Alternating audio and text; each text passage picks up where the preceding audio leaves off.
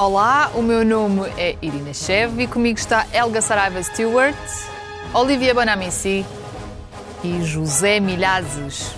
Isto são as invasões bárbaras.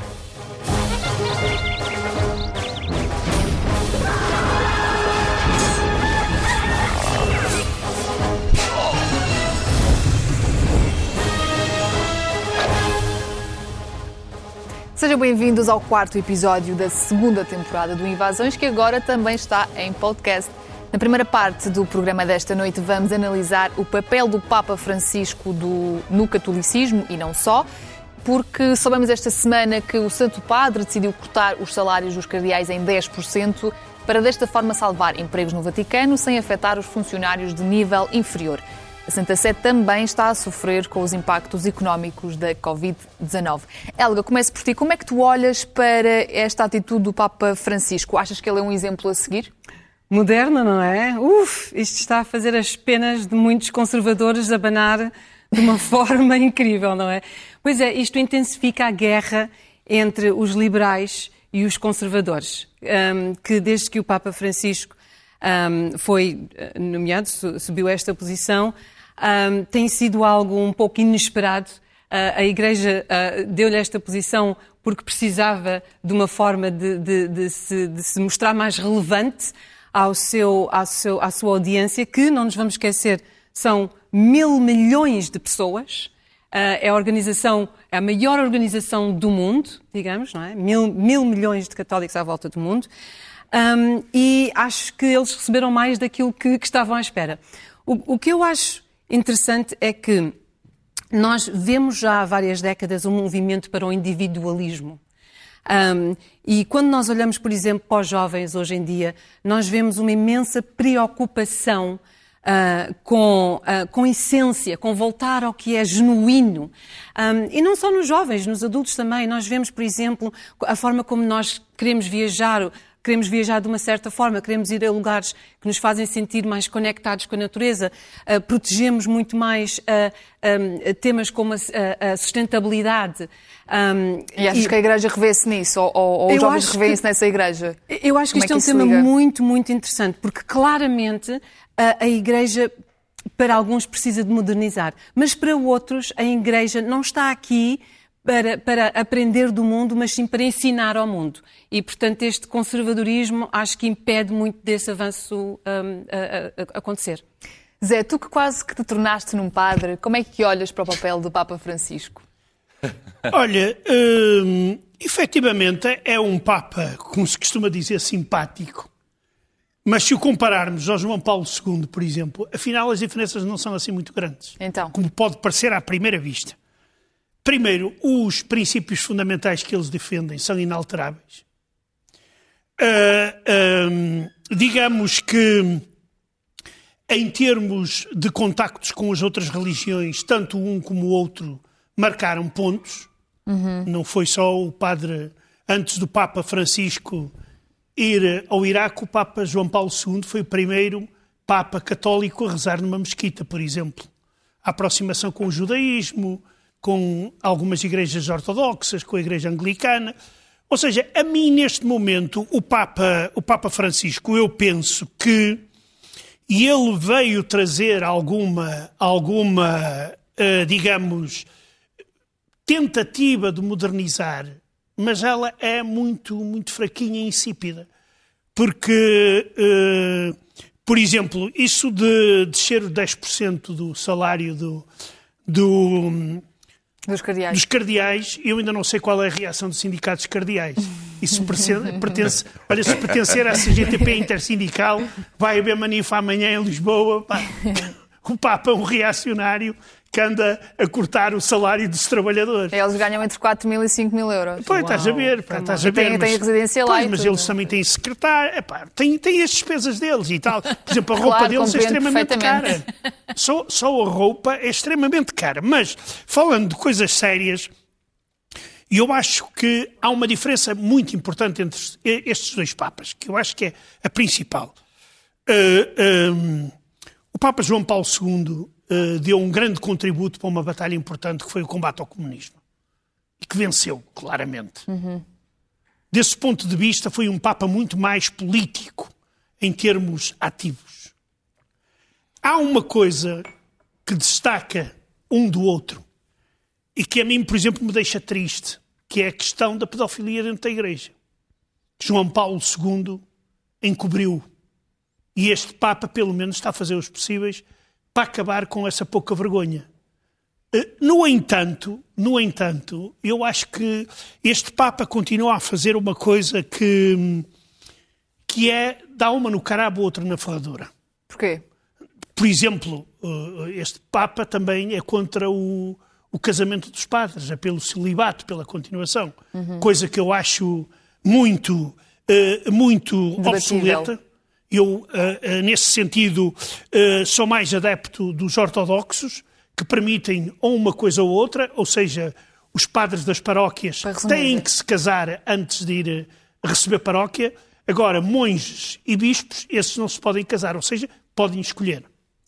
Olivier, um, Papa Francisco é o primeiro Papa não europeu. Eu não tenho cara de padre, eu, eu sou ele. Também, também gostavas que eu ah, dissesse claro, isso. Gostava. Eu não disse que o Zé tinha cara de padre, ah. o Zé tem cara de Pai Natal. Ah, de Pai Natal, sabes, aquela barreira que não, não ouço nada, já te disse. Olha, então dizia-te que queria te perguntar. Uh, o que é que tu achas sobre a divisão que, que advém do papel do Papa Francisco? Achas que uh, ele representa uma divisão no catolicismo? Ah, imensa. E, e, o que eu acho muito interessante no Papa Francisco, que ele é muito amado pelo não, uh, pelos não católicos. Não estou a dizer que ele não, não está a ser amado pelos católicos, mas é alguém que, que neste momento está a dividir os católicos. E há um exemplo para mim que eu acho brutal. Aconteceu nas últimas eleições presidenciais e uh, em Portugal, e há um debate com André Ventura, uh, e uh, André Ventura, numa, num debate anterior ao debate que vamos ver agora, uh, dá a referência de João Paulo II. E lá apontei no caderno, uhum. João Paulo II. E acontece um momento incrível, que é o debate entre Marcelo Rebelo de Sousa e André Ventura, e vamos ver o que diz Marcelo Rebelo de Sousa. Vamos lá ver. Primeiro, deixe-me, aproveitando a deixa do que disse o Sr. Deputado André Ventura, dizer que há uma diferença entre nós. Representamos direitas diferentes. Eu sou de uma direita social. Sendo direita, direita social. Se reconhece na doutrina social da Igreja, no Papa Francisco, na preferência pelos pobres, pelos explorados, pelos oprimidos, pelos dependentes. São dois homens com fé, uh, André Ventura e uh, Marcelo Rebelo Sousa, ambos são católicos, e eh, vamos reouvir, porque isto é super interessante, a tal referência uhum. que faz Marcelo Rebelo de Sousa. Se reconhece na doutrina social da Igreja, no Papa Francisco, na preferência pelos pobres. É o Papa Francisco. E é a questão que é, não estou a dizer que o Marcelo de Sousa não gosta do João Paulo II, mas é uma resposta uhum. à André Ventura. E isto é super interessante, porque o André Ventura e uh, a imagem da direita nacionalista europeia não tem o Papa Francisco no seu coração.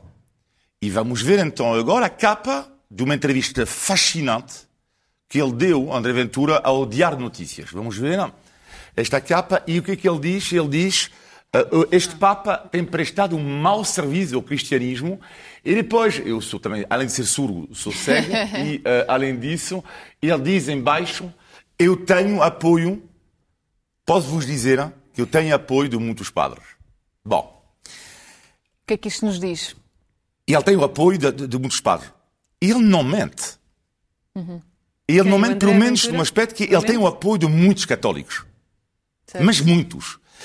Porquê? Porque há muitos católicos que consideram que o Papa Francisco faz demasiado político, política e que se transformou numa ONG que defende os migrantes. Mas para uma, uh, não estou a dizer para todos os católicos, não? isto é importante, mas para muitos católicos, mas muito, porque o Chega e os outros partidos da direita sionista estão a crescer na Europa. Estão a crescer. E para muitos deles, este Papa, lá está, não presta, e a referência não é ele, a referência é João Paulo II, e o Papa Bento XVI. Olha, o, vou, o grande problema, o grande problema é que tu tens metade, peço perdão, tens metade, não vou dizer metade, mas tens uma parte de, de, de, dos crentes católicos que, que, que, que, tornaram o Papa Francisco o homem mais odiado do mundo, por um certo ponto. Portanto, ele não está a ser subtil, acho que em, em nenhum ponto. Um, mas tens que entender o seguinte: isto são as pessoas, estas pessoas. Que, que, dizem que odeiam este Papa ou que amam este Papa. A Igreja, independentemente disso, a Igreja tem que, uh, de alguma forma, mudar o seu discurso, atualizar o seu discurso. Mas em que sentido? Para, para continuar a, a, a atrair uh, pessoas Uh, que não são casadas, que são divorciadas, que têm uh, uh, relações fora de casamento. Não vamos, ser, não vamos aqui viver num mundo da fantasia. Isto, a maior parte dos católicos não são, não entram no perfil que, que a Igreja diz que eles têm que ter. Mas é não é? que estás calma, a rir? Portanto, calma, isto são pessoas é, é, que, que, que estás a rir, têm, tens que atrair estas pessoas. A Igreja é uma instituição milenária que tem princípios. Essa de, por exemplo, tolerar como é que eu hei de dizer de forma uh, tolerar ter amantes? Quer dizer, isso é pecado. Oh, oh, oh, oh, Helga. Isso é preciso refazer a Bíblia. Aí, então, aí, então, então repudia-os e depois vê como é que eles depois querem fazer trabalho para ti. Não, pronto, este é, não, este é, o, não, este é o dilema, não é? Coisas... O dilema é este. Mas não podes refazer a Bíblia, é essa a questão, não é? Não. A Igreja não veio. Quer dizer, poder podes. A Igreja, a igreja e o Papa. Não quero. A Igreja e o Papa não podem agradar a toda a gente. E a Igreja tem determinados princípios. E esses princípios que defendeu João Paulo II são todos uhum. defendidos pelo, pelo, pelo, o, pelo Papa Francisco. O Papa Francisco não é para o aborto, não é para a eutanásia. O Papa Francisco não é, por exemplo, é por um, por um aumento do papel da mulher da Igreja, mas não é, por exemplo, o sacerdócio. Nós, mas, é, mas, nós é, mas é exatamente por causa disso uh, que uh, há, um, o Papa Francisco mexe com o mundo católico, porque, por exemplo, voltando à questão de Portugal, qual é o candidato, e só um, que se pronunciou claramente contra a eutanásia e contra o casamento homossexual? Certo. Contra, contra a eutanásia, é, eu sei. Contra a eutanásia é, e contra o casamento homossexual também. Contra a eutanásia e contra o casamento homossexual. O André Ventura, ao fazer isto, de uma certa forma, e isto não é só em Portugal, lá fora também, que é baralha um pouco a igreja. Baralha uma parte da igreja. Se, uh, se claro, posso, tenho certeza disto. Ou seja, porquê? Porque ele toca em temas do qual ele acredita que são, fazem parte do dogma da igreja. Não, é, é, é desculpa, não, não, não são dogma, não, é doutrina, é diferente. A doutrina, desculpa, sim, desculpa. É doutrina. Em português. Mas a questão é que fa fazem parte. Então, Fazem. ah, estamos de acordo. Portanto, a partir do momento em que o líder de direita nacionalista toca nisto, que são temas aos quais os católicos ligam imenso, ou não? Estamos certos? Certo. Ligam, mas, mas o André Ventura pode ser ignorante e estar a falar de uma coisa de que não sabe. Não, mas isto não estou a falar... Não, repara não, uma coisa. Não falar, a falar o que o Olivia está a falar é sobre a divisão disto. dentro da própria Igreja não, não também. Estou a falar disto. Há, há discussão dentro da Igreja, isso é absolutamente normal e já é antes de, destes Papas, principalmente depois do Concílio Vaticano II. Isto é absolutamente normal. Agora, o que nós temos que olhar é para os fundamentos.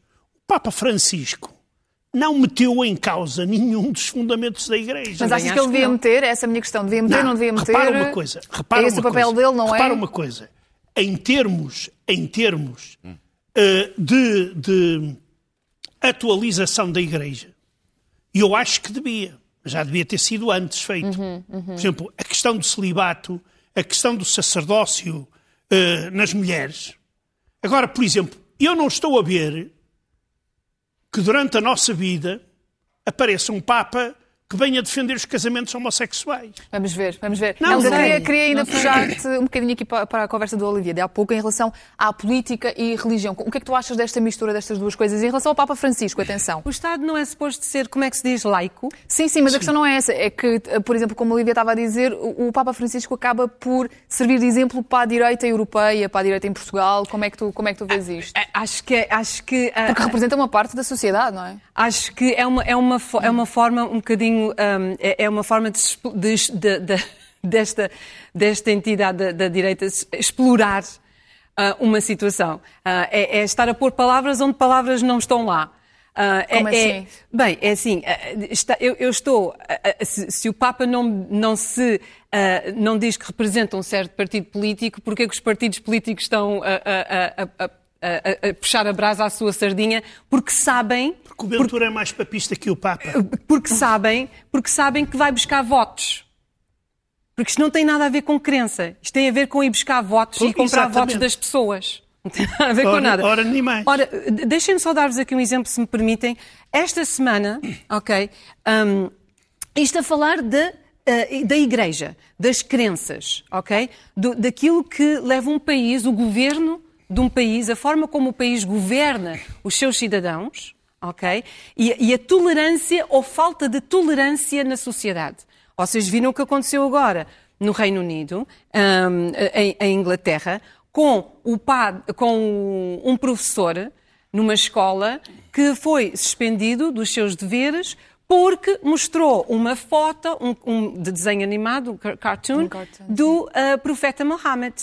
Isto altamente escandaloso porque a crianças da escola, isto nos estudos religiosos, na, na aula religiosa da escola. Isso não é bom o tema de hoje, mas Bem, isto para Já fazer o a ponto é o seguinte, isto para fazer o ponto é o seguinte, o ponto é o seguinte, e este é que é o tema, o ponto é que os, ah, os, uh, ah, os muçulmanos ahm, que causaram um grande alarido à volta desta situação, estão a fazê-lo, mas estão agora a aproveitar-se, a explorar esta, situa esta situação Não são os muçulmanos, são alguns muçulmanos. Alguns Algumas muçulmanos. correntes muçulmanas. Alguma- sim. Porque há outros que que são. provavelmente nem sequer têm os filhos lá na escola, ok? Mas estão-se a aproveitar desta situação para puxar a sua agenda. A mesma coisa com aquilo que disseste. É a mesma coisa.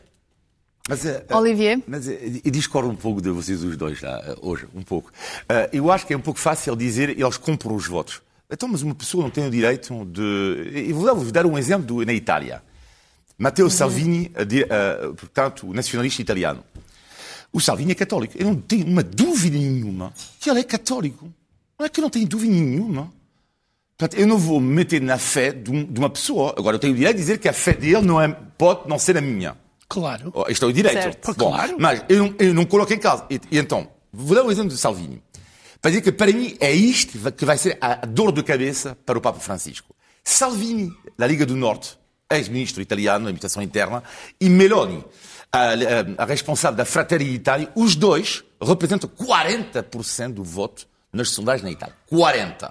Impressionante. E eles não gostam do Papa Francisco. E vamos ver uma- um tweet há dois anos atrás que para mim ilustra a- a- as dores de cabeça que há dentro do mundo católico neste momento, que é Salvini vai fazer um decreto contra os migrantes, enfim, para travar eh, os migrantes. E ele vai colocar este tweet. Eh, vai agradecer eh, à Virgem, à Virgem Maria. Lá está. Isto é, uau! Ele vai agradecer à Virgem é- Maria.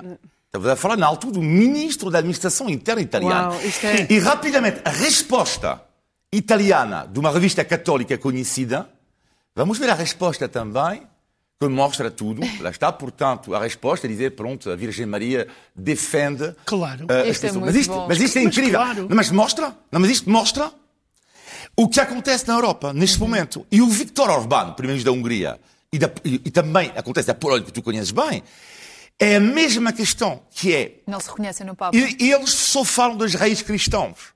Que é tal dor de, de, cabeça para o Vaticano.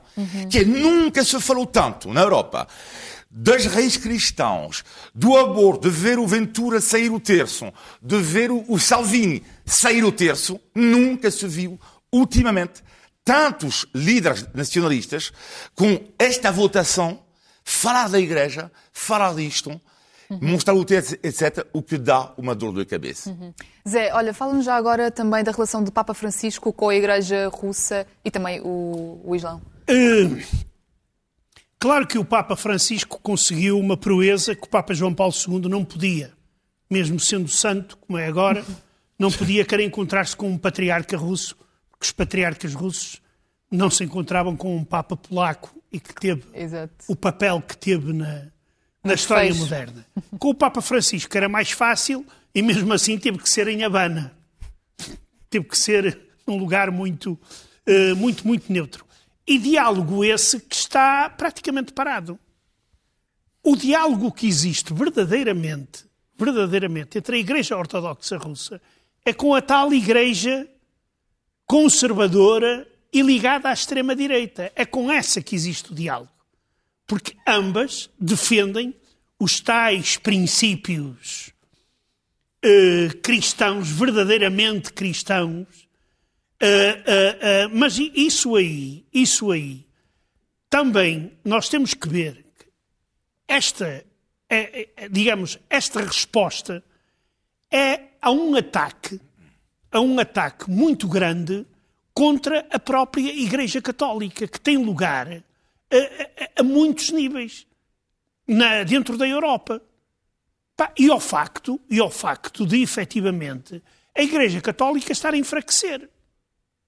Isso aí nós devemos, eh, eu como católico o reconheço. E por várias razões. E por várias razões. Yeah. Pronto, que podemos discutir ou não, eh, não há tempo, não. certamente. Mas, mas isto para dizer uma coisa, que este Papa, efetivamente, em termos de diálogo, foi ao Iraque, que eu acho muito bem, encontrou-se com o líder xiita, também, muito bem.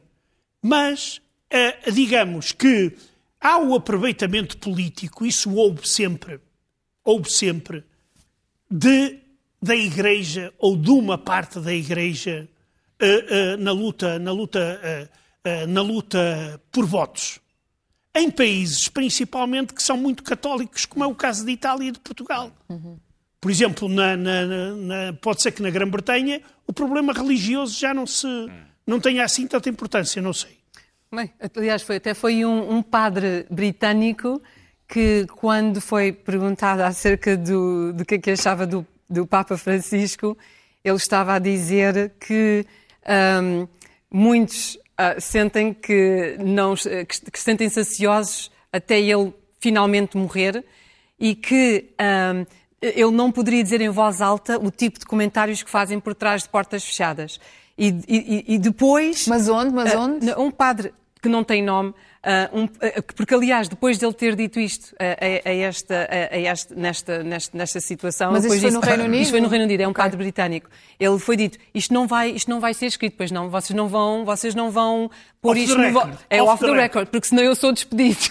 Ok. Portanto, há uma grande, há, um- há uma grande divisão. Há realmente uma, uma, uma divisão enorme na, na Igreja hoje em dia e que, e que, vamos ser honestos, é de esperar por, por todas as tendências que temos é um estado a ver. reflexo da sociedade. Se na Exato. sociedade há divisão, na igreja há divisão também e vice-versa. A, a a- igreja é o reflexo de- de- da sociedade se essa sociedade for religiosa, não é? Porque se, uma- se for. há Ah, claro. vários. Pronto. Claro, Portanto, Há muitas outras sociedades que Uhum. não seguem o catolicismo. Mas, mas em relação ainda, ainda no Reino Unido, eh, eu até pensava que de alguma forma a Igreja Anglicana estava-se a aproximar um pouco do Papa Francisco. Uou!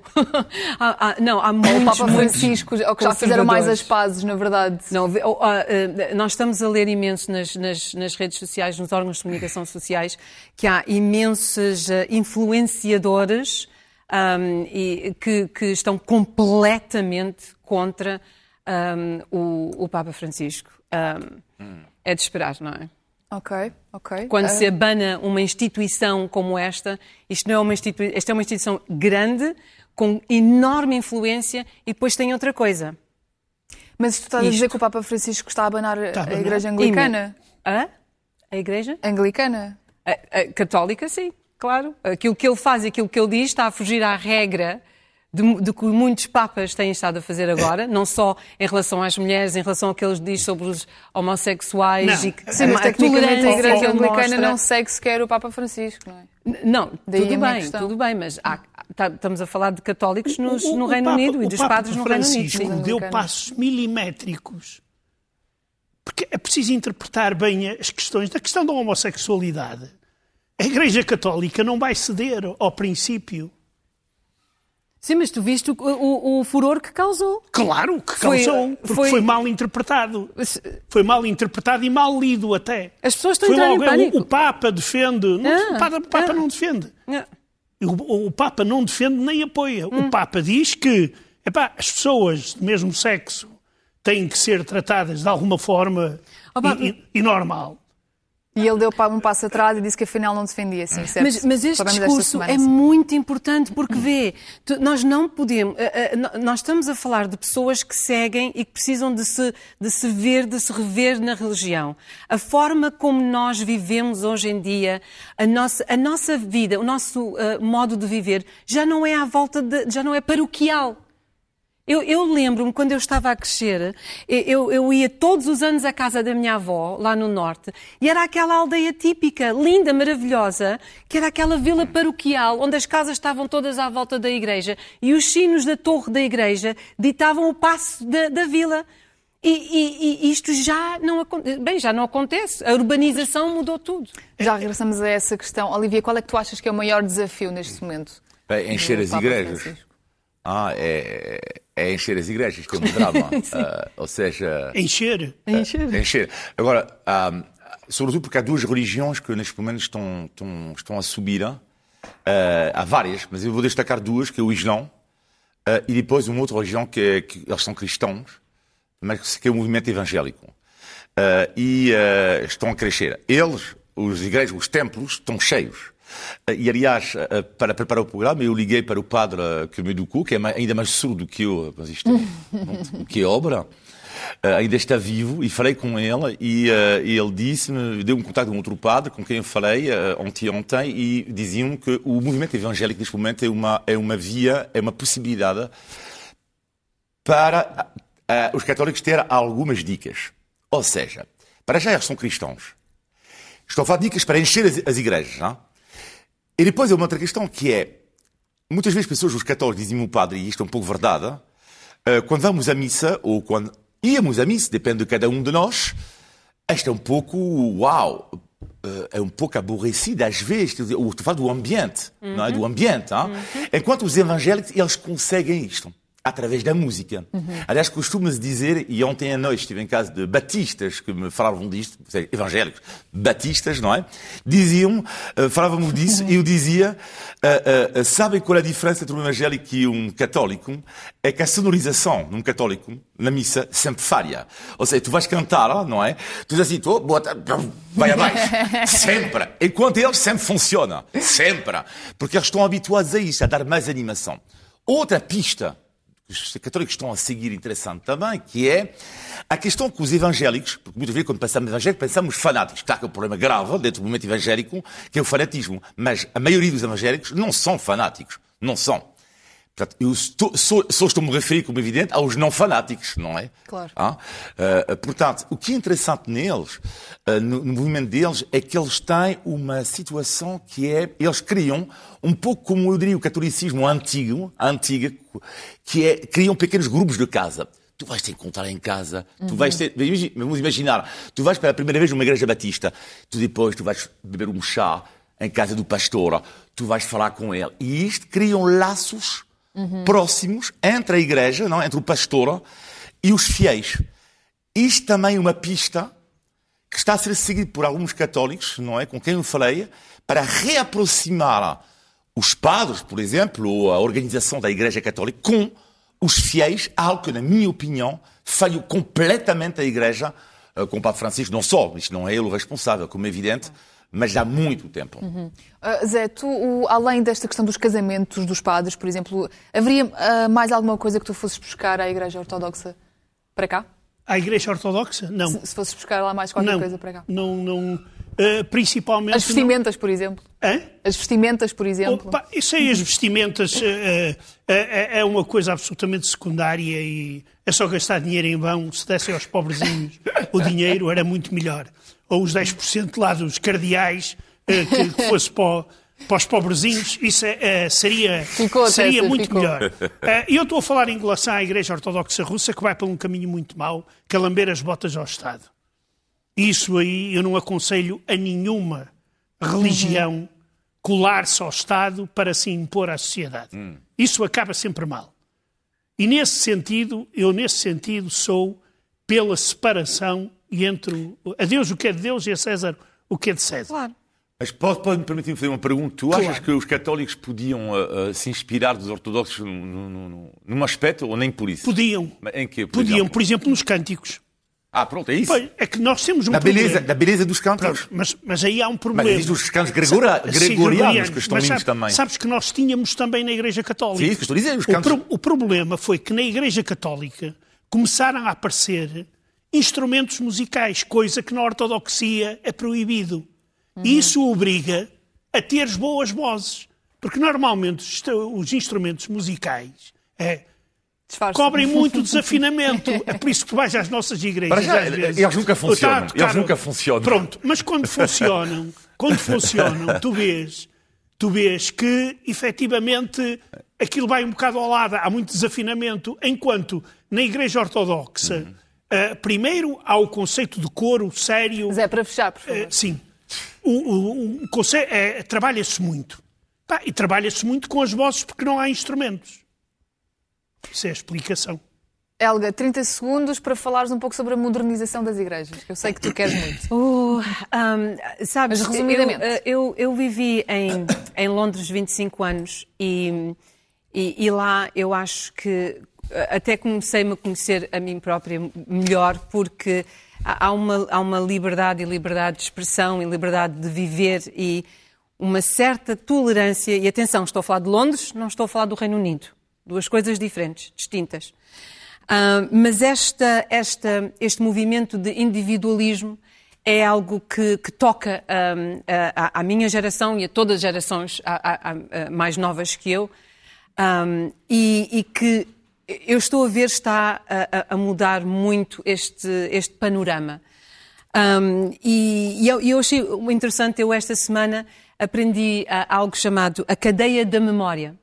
E esta cadeia da memória é- é- mostra como a família é chave um, na, na socialização religiosa. Ou seja, a, a nossa religião passa de pais para filhos, as nossas crenças passam de pais para filhos. E à medida em que os filhos ah, emigram, ah, vão para outros países, vivem, querem ser mais ah, um, ah, free, querem ser mais ah, livres querem ser mais livres. Depois também há o elemento de- de- de- das, das redes de comunicação social, esta comunicação em massa. Tens que ser um bocadinho mais célere e ir ao- Ah, diretamente abre ao muito ponto. a forma como, daquilo que nós chamamos a família e o refúgio. Mas Muito- isso, não é, isso tem a ver com modernização? É que isto tem a ver com, eh, sim, isto tem a ver com a nossa, a- a- a- uma maior individualização de, de nós e que, portanto, foge à regra desta espiri- espiritualidade, catolicismo per se, não é? Ah, e ir de encontro, ou, ah, por isso é que tu vês muitos ah, mais sem religião e de religiões de outras minorias.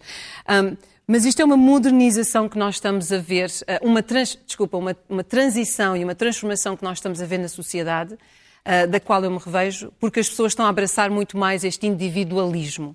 Mas como é que a igreja entra aí? Eu, eu aqui queria dar uma, uma chega que é o seguinte. Nós estamos a falar de tempos muito diferentes. Exato. É que, por exemplo, quando na Idade Média uma pessoa vivia em média 35 anos e esses 35 anos ele podia morrer a qualquer altura e o que ele estava a pensar era arranjar lugar no outro mundo.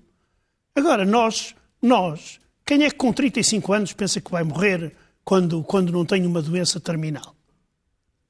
A religião aí já não é tão fundamental. Já Bem, não se deixam fortunas para comprar o lugar no céu. Vamos seguir com, com o programa sem lugares no céu. Pois. Não, aqui não garantimos nada disso. Vamos seguir com a rubrica Postais da Lusitânia. Todas as semanas vamos colocar aqui vídeos enviados pelos nossos espectadores e vamos esmiuçar o que nos têm para dizer. Este fim de semana é a vez de Ruben Tiago Pereira. Olá a todos, não é fácil fazer-se um, postal da Lusitânia, essencialmente porque não é fácil ser-se português. Nós nunca fomos propriamente uma nação próspera, mesmo quando tivemos eh, riqueza, nunca a soubemos distribuir muito bem de forma a tirar o país como um todo da pobreza. E no entanto, cá andamos nós, eh, aguerridos, presos a esta identidade há quase um milénio, eh, numa espécie de amor incondicional que eu considero que também é uma espécie de teimosia, é gostarmos de sermos portugueses e não sabermos muito bem porquê. Guerras vão, guerras vêm, nações vão, nações vêm e cá continuamos nós eh, numa espécie de constância, de, de, de voyeurismo eh, e muito poucos países do mundo, da Europa e do mundo podem dizer isso sobre si próprios. Portanto, eu, tentaria pôr esse paradoxo português um, num postal, não sei muito bem como. Já sabe, pode enviar os seus vídeos para este endereço, produçãoinvasões.sic.pt. Olivia, o que é que tens a dizer sobre este vídeo? Concordo plenamente com ela. Uh, concordo com ela. Na, semana passada eu disse que, que era. Eu, cada vez que eu vejo um português lá fora, super orgulhoso, eu digo, eu vivo aqui há 25 anos. Mas eu diria que uh, há, há, um aspecto muito curioso que é. Eu pensei depois do programa, na última semana, afinal, porquê? Porquê? Talvez tenha a ver com uma, uma coisa, porque concordo com o Ruben, que é uma espécie de é isso que ele diz. Não sabemos porquê, afinal, somos tão orgulhosos de ser portugueses, não é? Bom, uh, eu acho que pode ter a ver com uma coisa que pode ter a ver com um, o facto que durante muitos anos, uh, e refiro-me aos últimos uh, 50 anos, ou enfim, desde sim, muito tempo, Portugal foi um país pouco, pouco conhecido, muito pouco conhecido. Uhum. Portanto, é vizinho de um país que é maior em termos de habitantes, que tem mais projeção internacional, e só agora, por causa do turismo e não só, finalmente as pessoas conhecem mais Portugal. Ora, o que é que acontece quando tu vives num país extraordinário, mas que pouca gente conhece? Tens a noção de dizer, uau, eu tenho, é, é, é meu. Uhum. é meu. E tipo, uau, eu conheço este segredo. E Portugal não deixa de ser um pequeno segredo mágico. Ah? Zé, e tu o que é que tens a dizer? Eu, eu estou de acordo, uh, uh, mas é, é, difícil. É difícil em Portugal ser orgulhoso uh, em alguns momentos.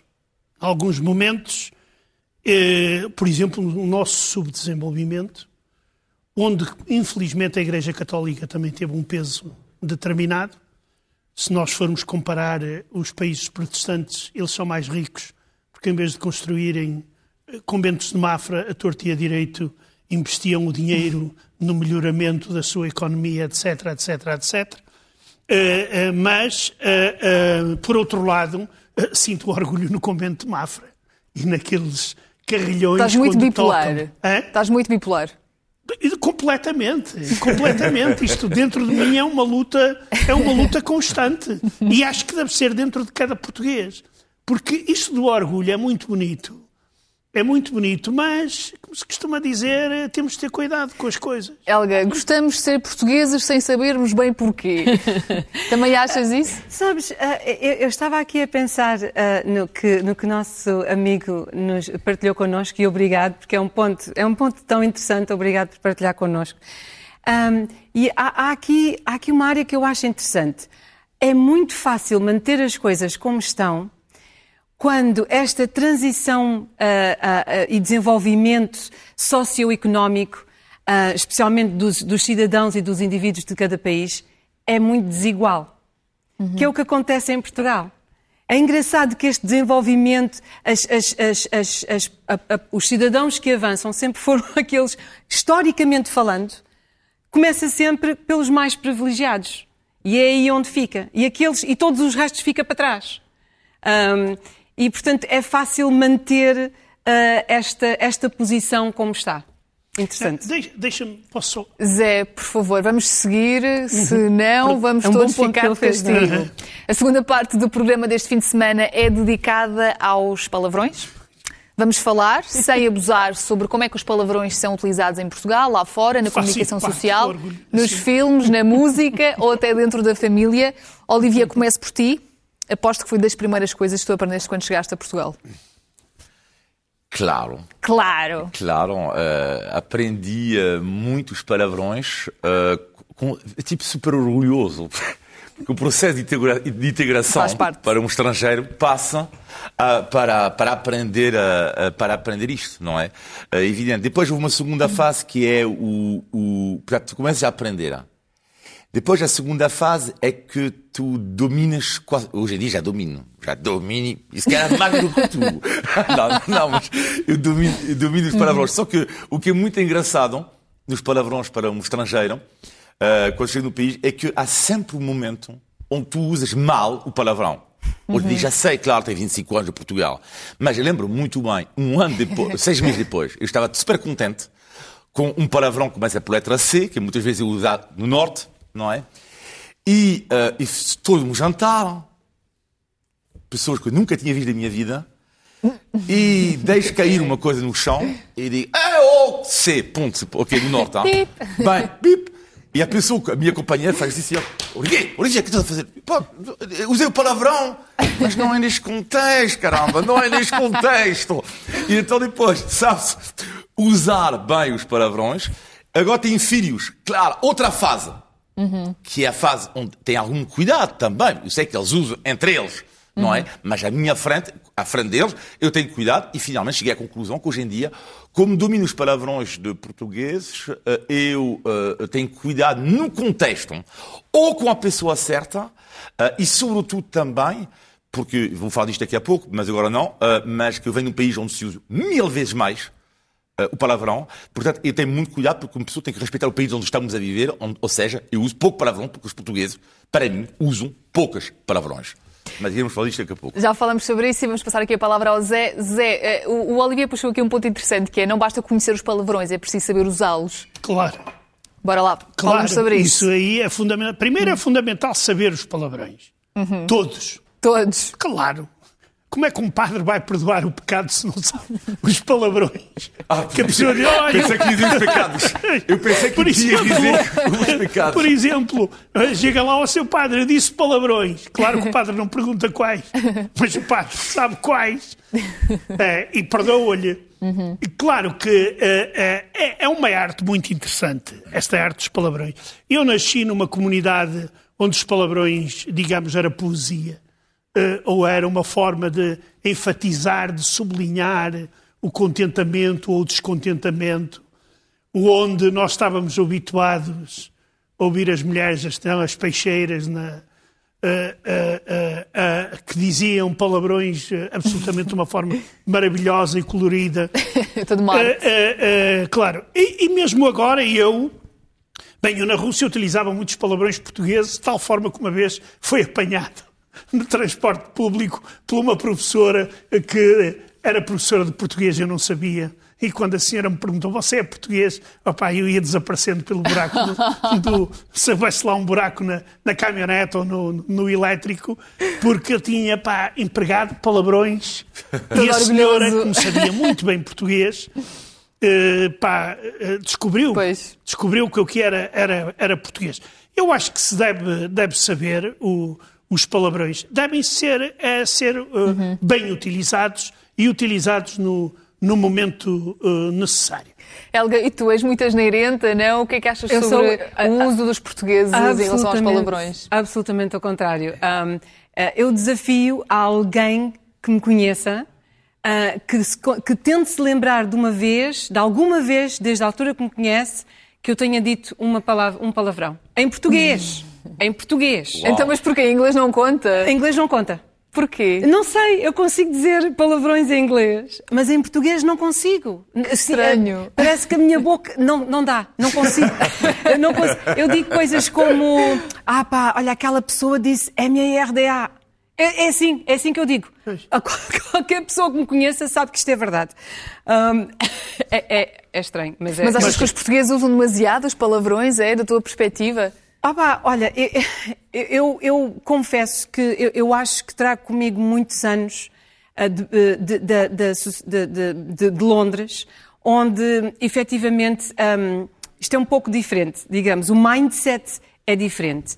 Um, sim, na minha perspectiva, de lá para cá, qualquer pessoa que venha, por exemplo, de Londres para cá, vai sentir que existem se ouvem muitos palavrões, imensos palavrões, e em sítios onde não deveriam estar. Por exemplo, na televisão, na rádio.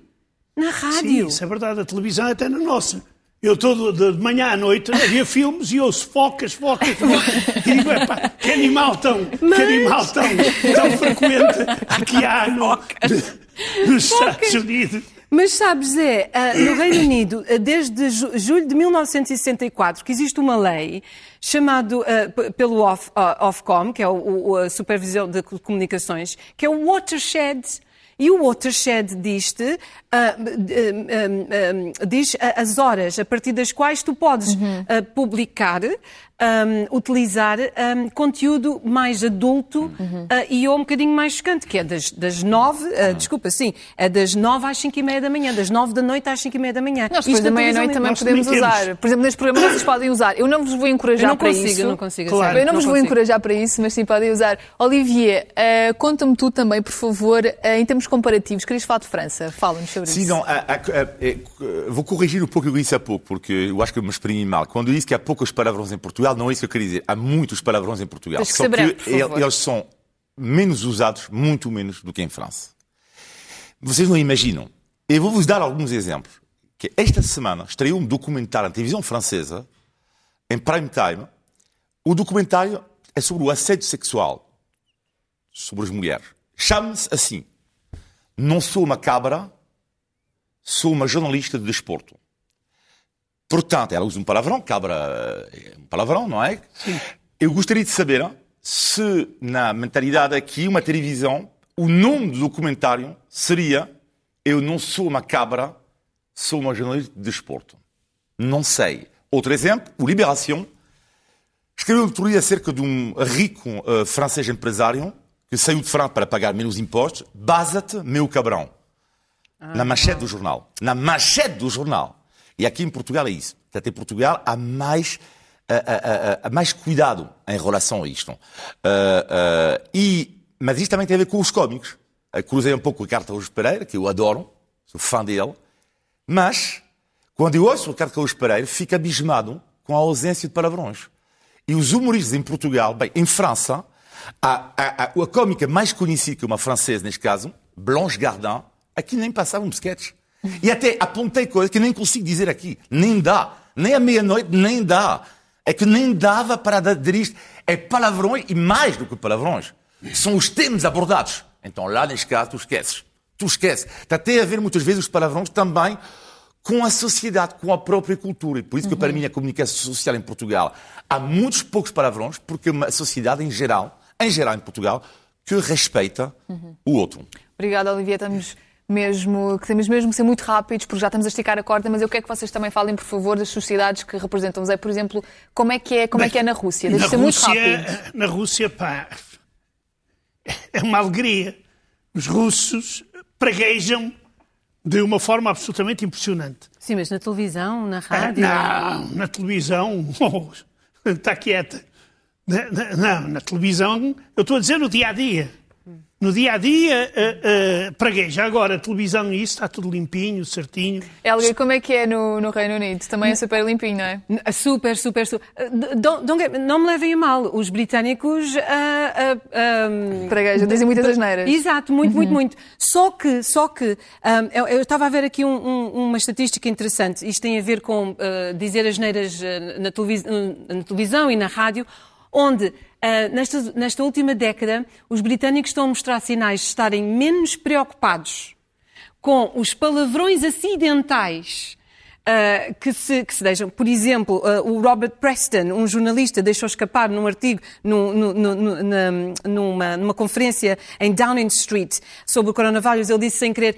Oh, oh, oh, eh, oh shit. Um, eu posso dizer. Ela está oh, em inglês, ela consegue dizer, não há RDA. problema. Pois. Eu posso traduzir em português. E não houve, e não houve, Tá bom, tá bom. E não houve uma grande, grande confusão. Isto, isto é um grande avanço. Mas, mas, ao contrário dos palavrões, onde está a haver um, um bocadinho mais de permissibilidade, existe sim um aumento na sensitividade contra conteúdo que pode incitar ódio ou atingir grupos específicos. Ora, Isso nem aí mais. sim. E nós estamos quase a chegar ao final do programa, mas antes cada um de nós vai acrescentar uma informação extra e começo eu com uma homenagem a Nawal El Sadawi, escritora, médica, feminista egípcia que morreu esta semana aos 89 anos. Dedicou a vida à luta pela liberdade das mulheres egípcias, contra o casamento infantil, o abuso e a mutilação genital feminina. Tem vários livros publicados em 40 línguas, incluindo em português, e deixo aqui a sugestão de um deles, A Mulher com os Olhos de Fogo. É baseado no relato de uma mulher que espera execução numa prisão no Egito por ter matado um dos seus agressores. Não é uma leitura fácil, não é a mais fácil do mundo, mas é muito interessante. Portanto, fica aqui a sugestão. Zesto? Eh, eu, como não podia deixar de ser, tinha que falar das camisolas poveiras. É inacreditável É, foto. isto não é, não é inacreditável. É o José Milhazes que vê ao longe, há 40 anos atrás, já via onde iam andar as modas hoje. E a fotografia ao lado é exatamente de um, de um senhor chamado José Milhazes, eh, quando estava a estudar o Lenin numa das bibliotecas da Universidade de Moscovo e estava, eh, curiosamente, com uma camisola poveira e que hoje uma senhora americana vem dizer que foi ela que inventou. A senhora não inventou, a ser uma mentirosa, mas uma mentirosa completamente descarada, que depois ainda tentou dar a volta, mas não conseguiu. A- Além disso, ela, ela já é famosa por roubar ideias de outros e já agora que estamos, eh, que tivemos a falar de palavrões, só para acabar, eh, segundo disseram eh, a agência de notícias falsas, a senhora americana ficou encantada com a louça das caldas. Vamos lá ver o que vai sair daqui. É uma prenda para ti, Zé. É uma prenda para ti, é porque eu digo Lenin é o melhor. Lenin é o melhor. Ele chama-se Lenin Cunha. Sim. O português alcançou mais sete medalhas no Euro- Europeu de Atletismo para atletas com deficiência intelectual. E falávamos na semana passada do orgulho nacional, e aqui está um exemplo. Lenin Cunha, 38 anos, atleta paralímpico do mundo, com mais medalhas internacionais da história, cerca de 280. Lenin, és o melhor. E eu vou falar também do orgulho nacional, mas que esta semana foi ah, ah, valorizado no Reino Unido pelo one and only Bansky. Ele pintou esta obra que estão a ver e que foi leiloada por um valor recorde. Uh, salvo erro, de uh, 16,8 16,8 milhões de libras, ou seja, 20 milhões, mais ou menos 20 milhões de euros. Bansky, o que é que fez com, este- com esta obra? Ele deu a um hospital, doou esta obra a um hospital, o Hospital Geral de South- Southampton, um, e uh, esse dinheiro Uh, foi destinado a organizações beneficentes da saúde pública, são os nossos heróis. Isto mostra o quanto o público inglês adora o seu Serviço Nacional de Saúde. Isto eu estou a chamar o Captain Sir Moore do mundo artístico inglês. Well done. Obrigada por ter estado connosco. Estes quatro invasores bárbaros regressam na próxima semana. Até lá.